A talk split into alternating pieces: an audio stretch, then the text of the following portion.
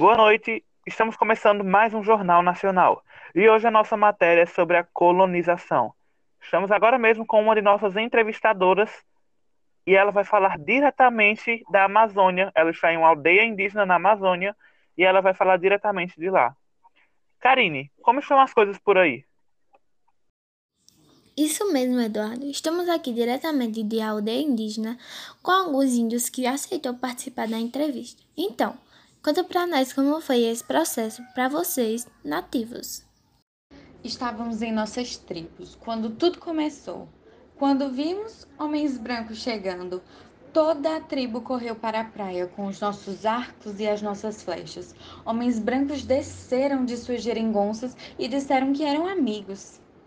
Índio gritou para sua tribo: São amigos! Certo, e como eram os estilos de vida de vocês antes dos brancos chegarem aqui? Bom, nós vivíamos em paz com a nossa mãe natureza. Ela nos dava tudo o que precisávamos e não vimos necessidade de mais. Vivíamos bem. E como foi as primeiras comunicações com os brancos? O que eles queriam? O que eles pediam? Índio fazia o seu trabalho que era o necessário, mas homens brancos diziam que tínhamos que ficar ricos. Mas Índio não queria ficar rico. Índio já tinha tudo que precisava. E os homens brancos Ficavam olhando Índio fazer tarefas o dia todo. Índio não gostava muito.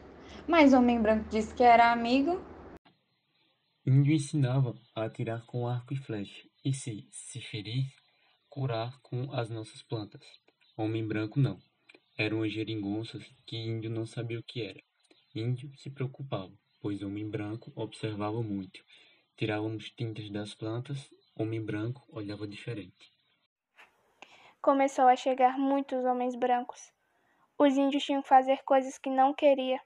Índio estava sumindo, brancos aparecendo cada vez mais.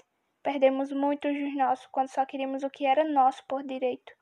É triste ver o quanto a minha aldeia sofre. E é esse verdadeiro pedido de socorro que terminamos nossa entrevista. Bom, realmente um pedido de socorro. Ao tentarmos entrar em contato com os indivíduos responsáveis, tais anunciaram que descobriram esse local e que não havia dono na região. Cabe agora às autoridades legais que estão discutindo o assunto. Até o momento, nenhuma nota ou declaração oficial.